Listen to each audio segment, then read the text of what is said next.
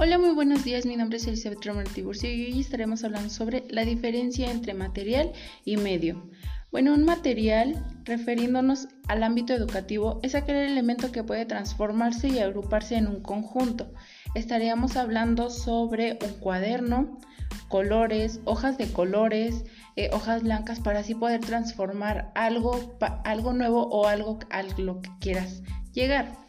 Y un medio serían todos aquellos canales a través del cual se relacionan distintos este, agentes, por ejemplo, dispositivos, aplicaciones, ya sería también el docente o la persona a cargo de la transmisión. En este caso podría ser yo que les estaría transmitiendo eh, lo que es la diferencia entre material y medio.